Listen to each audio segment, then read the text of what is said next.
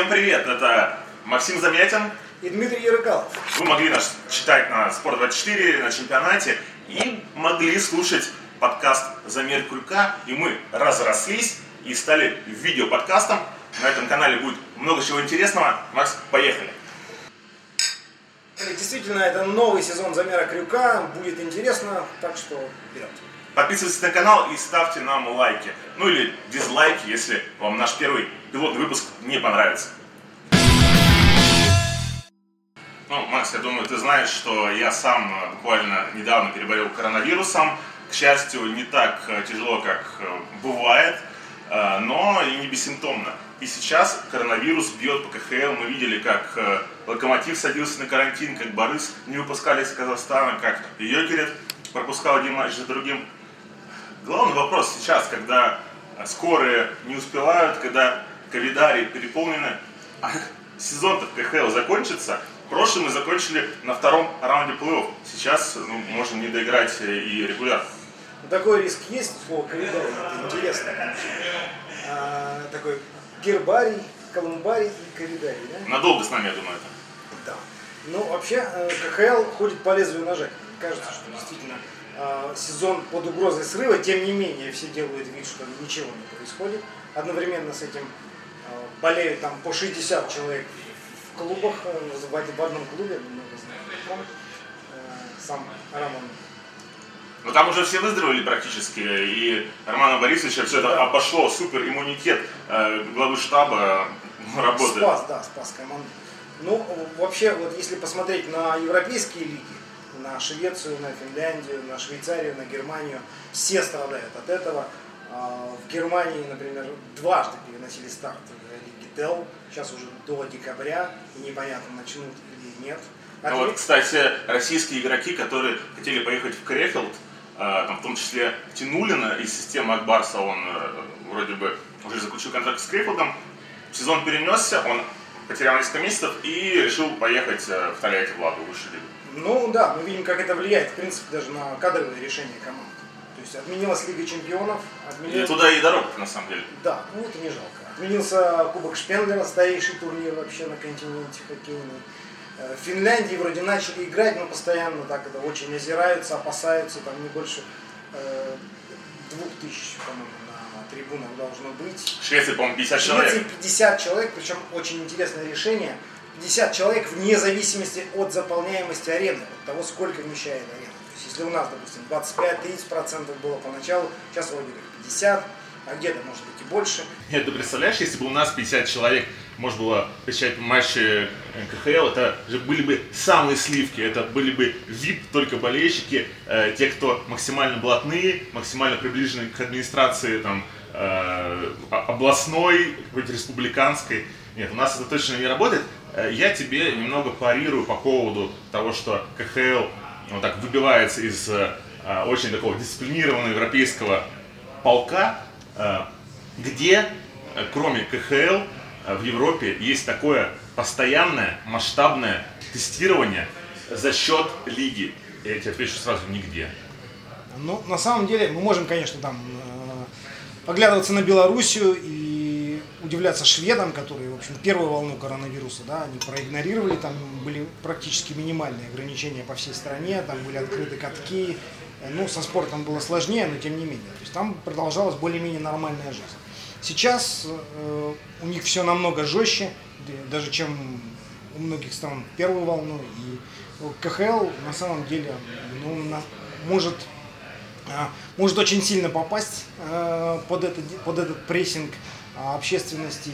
И новая волна критики со стороны, опять же, европейцев заклеснет еще сильнее. Да, когда нам не плевать было на мнение европейцев. Ну, да, э, мы оглядываемся на Запад, э, читаем иностранную прессу, конечно же, но надо понимать, что КХЛ – это государственная лига. Как бы мы не хотели сделать ее международной, зависит от мер, на которые пойдет Путин, Собянин и другие наши ковидные властелины. А, а пока все идет к тому, что второго локдауна не будет, его э, не, я считаю, что его э, экономика не э, вывезет российская.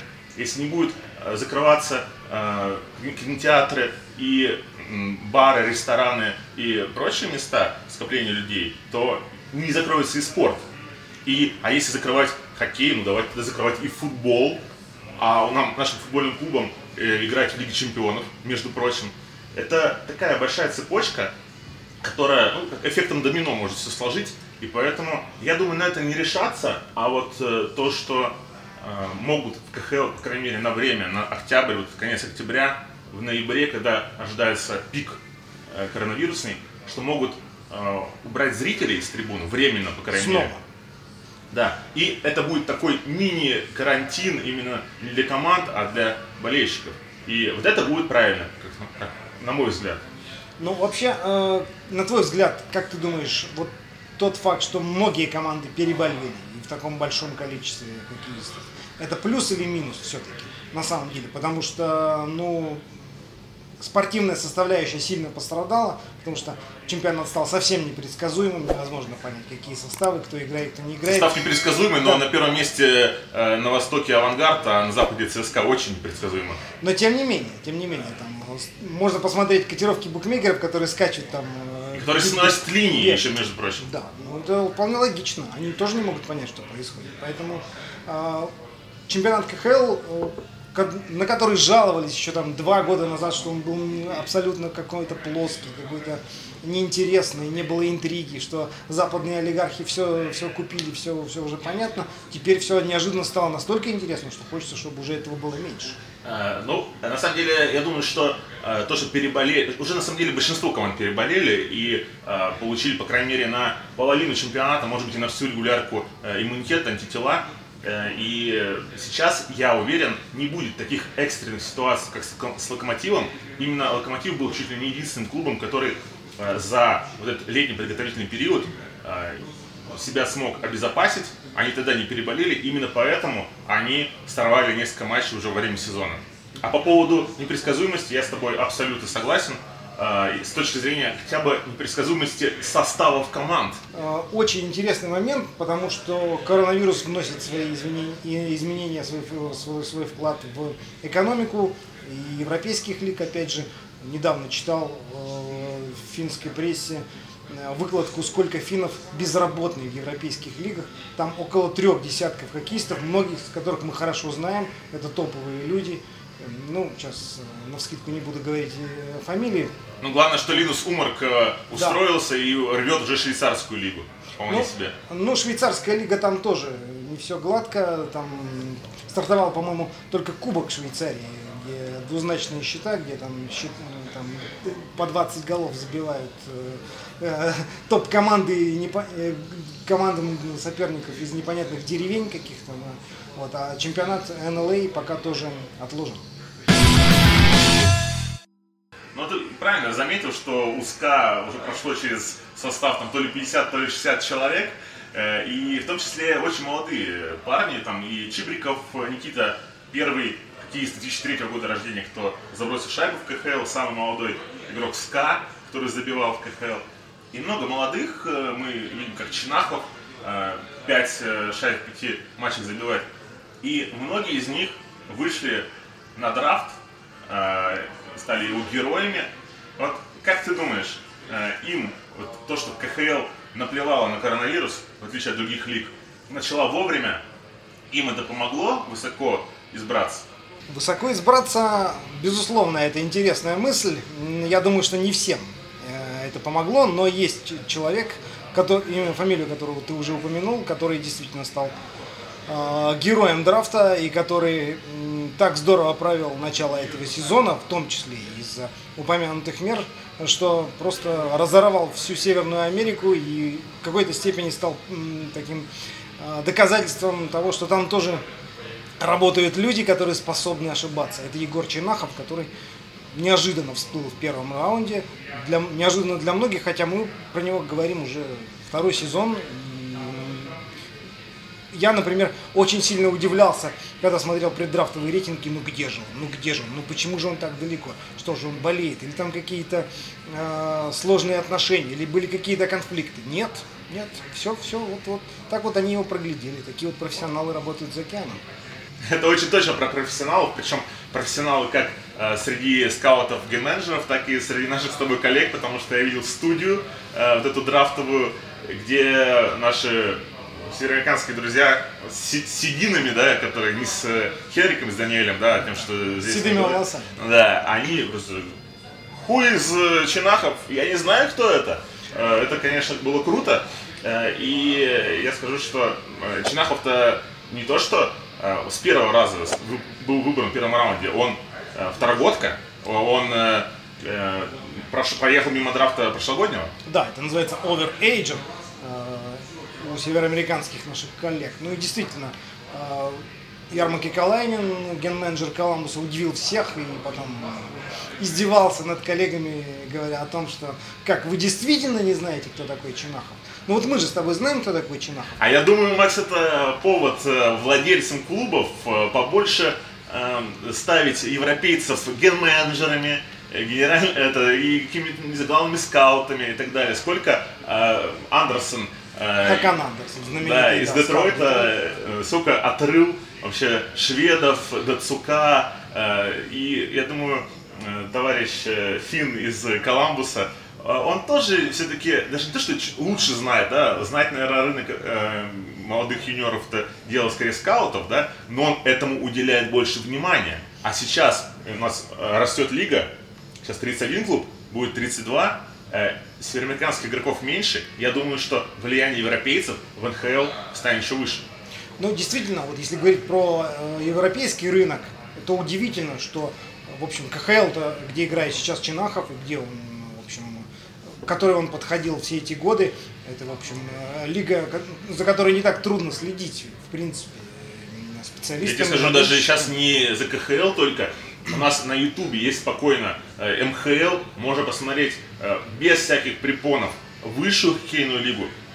И я разговаривал с э, некоторыми людьми на этот счет, и сошлись реально во, мне, во мнении, что вот эта мультимедийность, вот это э, прогресс в технологиях, он идет сейчас э, нашему хоккею, даже низшим лигам на пользу с точки зрения того, что этих Они людей ведут.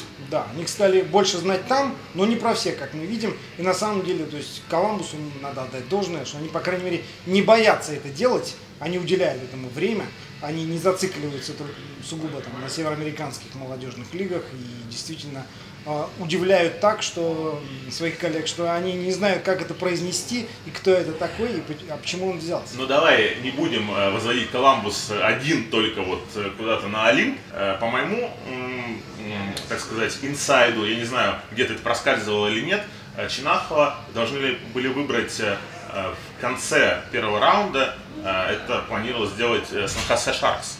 То есть у них это уже было все наметано. Как я понимаю, сам Егор об этом э, знал, ему сообщили.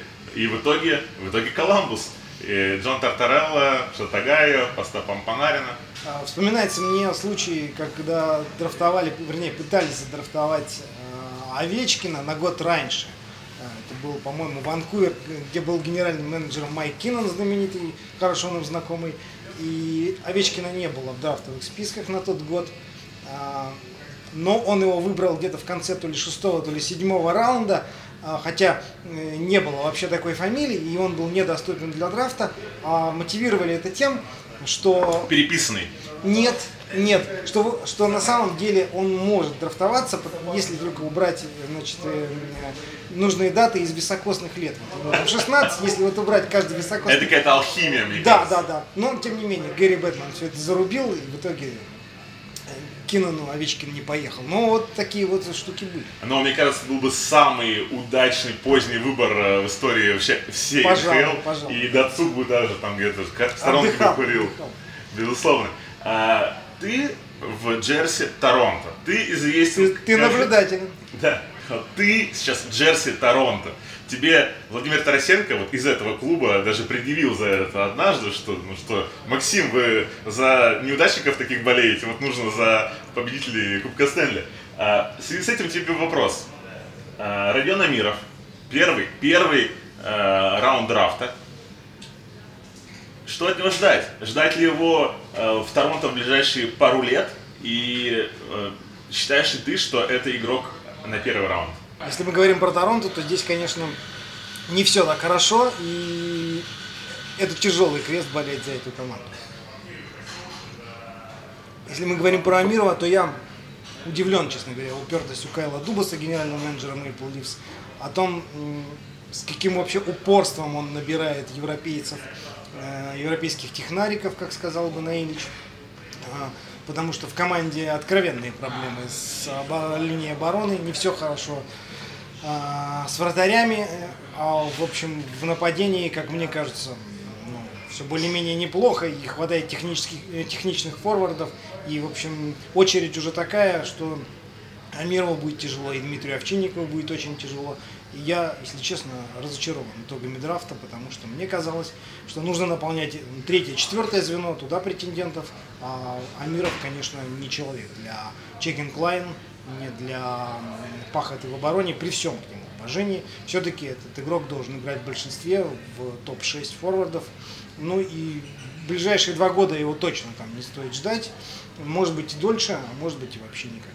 Но у Дубаса для чекинг лайн для третьего звена есть свободный агент, он, как правило, русских берет э, с рынка незадрафтованных русских, Барабанова, Михеева. Э, знаешь, по поводу Амирова у меня примерно такое ощущение. Э, он э, даже у меня на глазах э, пытался сделать лакросс, а потом уже за Салават пытался исполнить. Как правило, когда мы смотрим на Свещенкова, даже там, на Шумакова, это воспринимается такая классная наглость.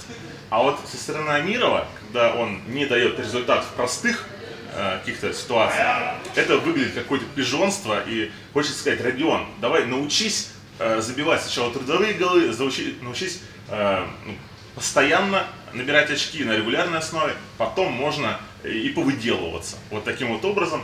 Поэтому э, я тоже не понимаю, зачем Торонто с Ньюландером, с Марнером, э, с другими звездами э, человек, ну, наверное, похожего формата, но ниже уровнем, ниже потенциалом. И э, в этом плане, конечно, э, я тоже не очень верю в Амирова. Ну и давай подведем тему драфта. Э, один момент, да, кого не выбрали, здесь э, я, опять же, ждал, я, я до 6 утра там с 11 смотрел э, все эти э, второй-седьмой раунд драфта, я ждал Скотникова, вратаря ЦСКА, потому что ушел уже там и э, два вратаря из системы Акбарса ушли, э, Чечелев, э, э племянник Присташе э, Хабаровского Мура, Леша Чечелева, э, Аскаров в первом раунде, а Скотникова не было, хотя он считается конкурентом э, Аскарова за молодежную молодежной сборной. Да, и наследником Сорокина в ЦСКА. Э, можно и так сказать, да. Теперь уже, ну, раньше говорили, что вот где-то там наследник Бобровского, в той же кузне Сорокин был, сейчас уже у Сорокина есть наследники. А, и тут сыграл опять же момент, то есть русского фактора уже нет, давай это зафиксируем. Да, пожалуй, об этом можно смело говорить, о том, что русских не боятся брать, несмотря на то, что КХЛ, к счастью, существует, и риск э, незаключения договора за океаном для североамериканских менеджеров он все равно еще есть. И даже Вася Пономарев, э, который считался ну, одним из фаворитов драфта, из, по крайней мере, среди русских, он уехал э, за океан и упал в конец, в середину, конец э, второго раунда. И он признал, что, наверное, он зря уехал, но там не договорились, и, насколько я знаю, его отец попросил очень большую зарплату Спартака, ну, для юниора, для, для э, такого молодого парня. А уже потом Спартак попросил большие деньги там, от Авангарда, от э, Торпеда, то есть они сработались. А, и если говорить о русском факторе, то как раз со Скотниковым, мне кажется, такая история сработала, а, что он подписал четырехлетний контракт с ССК, и ну уж очень долго ждать его, хотя, мне кажется, вратарю созреть в КХЛ для 23-24 лет, это не так уж плохо. Да, мы видим это примеры того же Самсонова и того же Сорокина, которые... Шестеркина. Да, которые, в общем, далеко не юниорами уехали за океан и постепенно, потихонечку, потихонечку набирают для того, чтобы э, там заиграть и стать звездами. Тот же Василевский.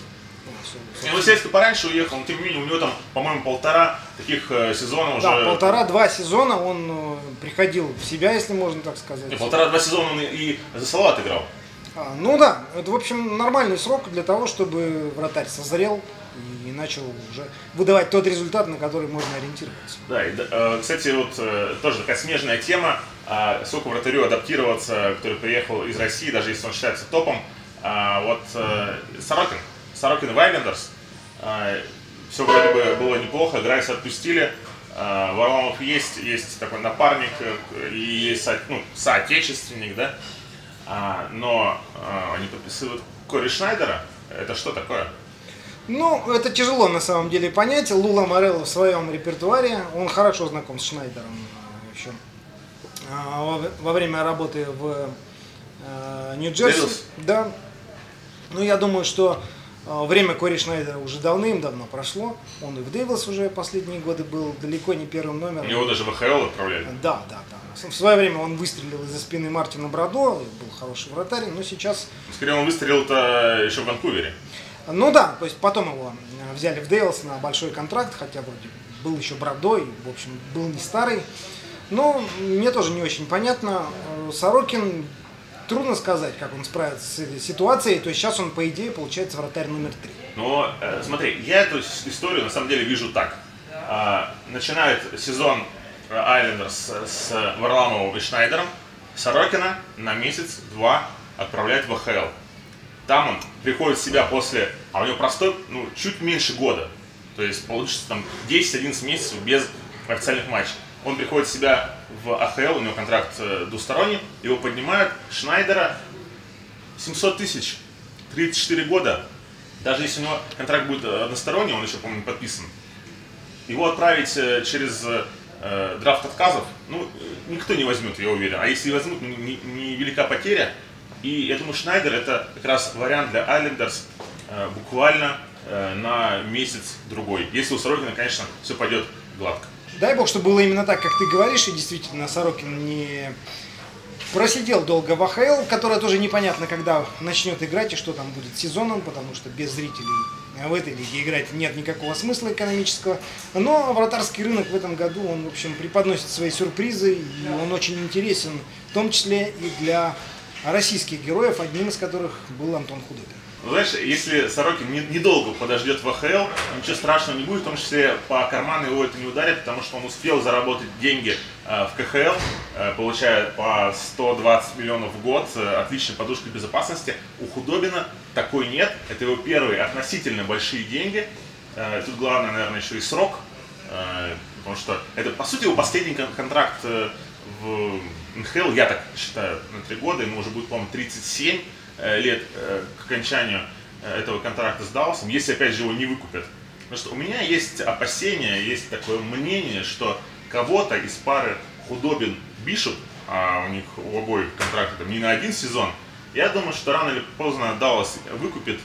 И я даже считаю, что у Худобина, наверное, это чуть больше шансов, потому что это ну, в хорошем смысле та палка, которая выстрелила один раз именно на этом уровне. Это вот мое такое убеждение. Но вообще ситуация с Худобиным для меня лично была немножко удивительна, что он вроде как сначала пытался договориться с Далласом, потом сказал в прессе, что нет, и Джим Милл, генеральный менеджер Старс, тоже подтвердил, что вроде бы нет, он выходит на рынок свободных агентов, но потом раз все изменилось, и он снова э, как бы поменял свою позицию, подписался с Далласом на достаточно скромные деньги, не стал... Ну как скромные? Ну а сколько он должен получить? 6 миллионов? Потом? Нет, нет, но он получает зарплату все-таки вратаря номер полтора, а не вратаря номер один которым он мог бы стать, если бы вышел на рынок свободы. И все равно я считаю, что достаточно э, дорогая вратарская линия удалась. Конечно, и возрастная. Конечно, дорогая и возрастная. В общем, по большому счету, тот же Джей, молодой Джейк э, Оттингер, который находится в системе Далласа. Пиво есть такой, кстати, Оттингер. Да, хороший. Не очень, как и вратарь, собственно, тоже. Ну, пока да, но он еще сыроват. Но у него больше шансов, чем у пива стать лучше. Ну вот, к вопросу о том, что действительно кого-то могут выкупить.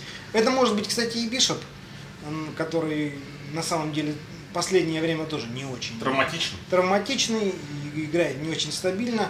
В общем, э, кто лучше, Худобин или Бишоп, э, сказать в долгосрочной перспективе будет трудно.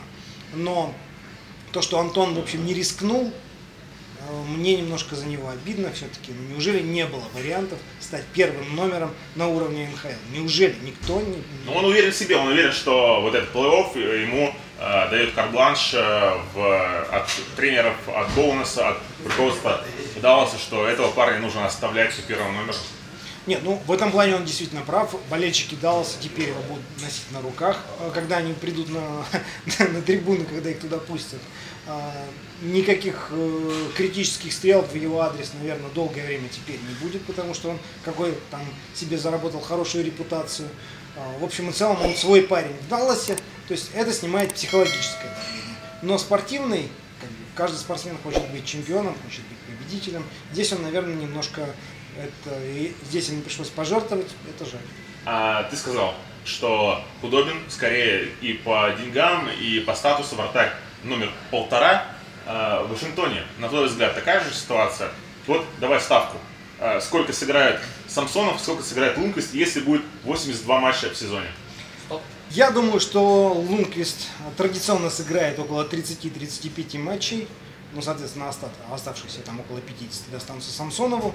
Но позиция Лунквиста, она на самом деле достаточно уязвима. И я могу вспомнить замечательный шарж после того, как выкупили, не шарж, а карикатуру даже такую, э, как, после того, как выкупили Хенрика из Рейнджерс, э, появился, появилась картинка в социальных сетях, э, Лунквист в форме Рейнджерс, тут же рядом Кубок Стэнли, и подпись «Максимальная социальная дистанция» теперь между этими двумя объектами. Я думаю, что его переход в Вашингтон короля Хенрика не особо эту дистанцию сократит при, при всем том, что, в общем, Вашингтон еще может, может немножко побороться, и возможности есть, но все-таки, все-таки, по большому счету, окно возможностей закрыто. Ну, Макс, мне кажется, что Э, Лунквист э, наступает на грабли, которые э, раскинул возле Белого дома Илья Ковальчук. Илья тоже поверил в эту банду стариков, что с Ови, с Бэкстромом можно еще чего-то добиться. И он пошел за Кубком Стэнли. Тогда это было наполовину сезона. Лунквист пошел на один год пока что, да, в Вашингтон. Я тоже сомневаюсь, что он выиграет Кубок Стэнли, но это будет классная история, когда Овечкин сыграет против вратаря, которого он больше всего забил э, за свою карьеру. Плюс Бэкстром Лунквист, две шведские легенды. Ну, это э, красивая история, по крайней мере, для завершения карьеры. Красивее, конечно, было бы, если бы он закончил э, на Мэдисон Сквер Гарден, это сто процентов. С кубком Стэнли в руках. Но да, это нереально. Такие красивые истории не происходили там ни с Майком Мадана, ни там, с еще множеством э, крутых игроков, которые не заканчивали э, карьеру в клубах, с которыми они ассоциируются. Да, ну Рэй Бурк, наверное, самая такая яркая здесь звезда, который ушел на один год в Колорадо, там выиграл Кубок Стэнли. Проведя как по этого, заказу, да? Да, проведя всю карьеру в Бостоне. Даже было правило имени Бурка, что в Бостоне никто не зарабатывает больше, чем Я бы себе установил такое правило, конечно. Было бы неплохо. А, я не, не случайно сказал про Ковальчука, потому что Илья на рынке свободных агентов пока ну, его вносят там в топ-5, топ-10 э, лучших, э, самых ценных и таких лакомых кусков. Но он пока без клуба, по крайней мере, пока мы записываемся. Э, где он окажется? И пишите вы в комментариях клуб, где должен э, оказаться Ковальчук – а, и если вы угадаете, то мы что-нибудь вам припасем. Ну, не бокальчик э, пенного, да, а что-нибудь по существеннее. А, мы об этом подумаем. Пишите в комментариях клуб для Кови. А, и от тебя, Макс, тебе не, не причитается никакого приза, извини. Жаль. У тебя свитер Торонто, главная твоя э, награда и твоя э, кара. Да. Назови мне два клуба, два, три не будем, потому что выбор у Ильи не такой большой. Два клуба, э, куда э, должен пойти Ковальчук, точнее, кто в реальности, а не в мечтах, может его приютить. Я искренне надеюсь, что Ковальчук не перейдет в Торонто и, в общем, э, этот клуб не, даст, не прибавит мне еще больше седых волос. А что касается Ильи, то здесь варианты ну, очень ограниченные, потому что его нет даже ни в каких слухах он продолжает оставаться на рынке. Я думаю, что это либо Монреаль, который хоть сватывал его уже после перехода Вашингтон в конце прошлого сезона. Хотели они его назад. Но Илья так сыграл невзрачно за Вашингтон, что, честно говоря, теперь этот интерес, может быть, и уже затух. Ну и кроме Монреаля, я думаю, что это может быть, ну, например, Детройт, где, в общем, Стив Айзерман хорошо относится к русским. Прикупили они своего старого знакомого Влада Наместникова где продолжается перестройка состава, обновление. Илья Ковальчук, в принципе, может стать там неким э, таким дядькой-наставником. Русских там молодых пока нет, но тем не менее, то есть профессионализм и уровень его игры, наверное, могут приглянуться Айзерману. Ну, конечно, все это на краткосрочную перспективу, на самые небольшие деньги. А, ну, ты, можно сказать, украл у меня эти два клуба, я тоже о них думал, и про Детройт, и про Монреаль. А, опять же, это, что в одном, что в другом случае, это не попытка войти в тройной золотой клуб. Я думаю, вот это окно для Богачука уже ушло. Он э, не встанет с великими на а, один уровень. Вашингтон был последней попыткой, но есть еще один клуб, опять же, я могу повториться и про Детройт, и про Монреаль, но мне кажется, клуб Бостон Брюинс может опять обратиться к Ковальчуку, потому что на моей памяти а, Мишки дважды хотели Ковальчука. Это его перед переходом в Лос-Анджелес, то есть когда он возвращался из России в НХЛ, и когда он выбирал, с каким клубом он постарается выиграть Кубок Стэнли. Конечно, Брюинс могут обидеться, меня наскинули два раза, не хочу сказал, а ты, вот какая же зараза, Ковальчук моей мечты. Но э, здесь есть вынужденный момент. Э, это травмы Маршана и Пастерняка, их операции, они вылетели там, на 3-4 или на 4-5 месяцев. И как минимум старт сезона они пропустят э, или будут э, очень долго набирать форму.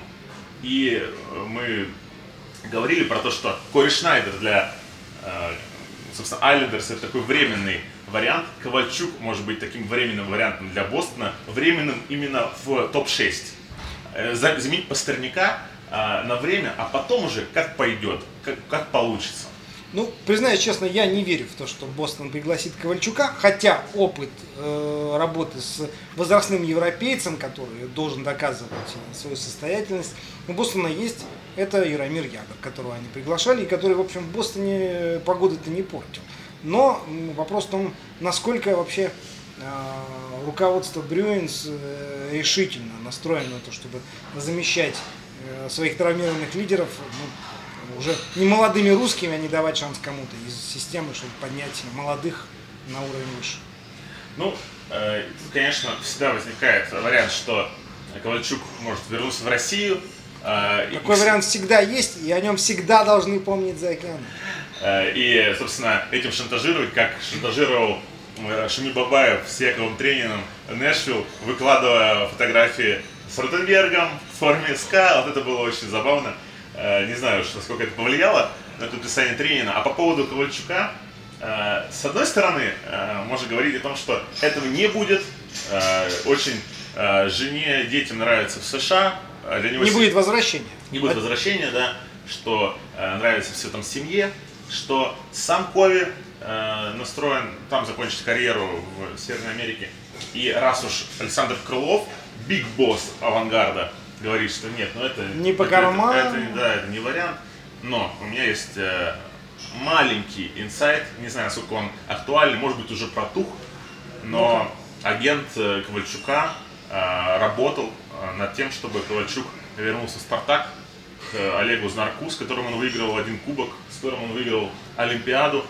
Спартак, э, который, у которого есть место под потолком, и который, главное, что это родная команда Кови, где он начинал, еще уезжал в Атланту из высшей лиги, когда там играл Спартак. Да, сейчас уже нет Атланты, но Спартак, слава богу, есть, и это было бы интересно. Это было бы интересно, и на этой ноте я предлагаю закончить первый выпуск пилотный э, нашего проекта «Замер крюка» уже в видео формате. Да, новый сезон мы начинаем, поэтому, пожалуйста, пишите свои комментарии, ставьте лайки или ничего не ставьте. А, в общем, давайте нам какую-то обратную связь. А, в следующих э, выпусках мы обещаем э, еще больше интересных э, каких-то новостей. Обязательно будут и гости, обязательно будут новые интересные фишки, так что не пропускайте. Звучит как тост. До скорых встреч!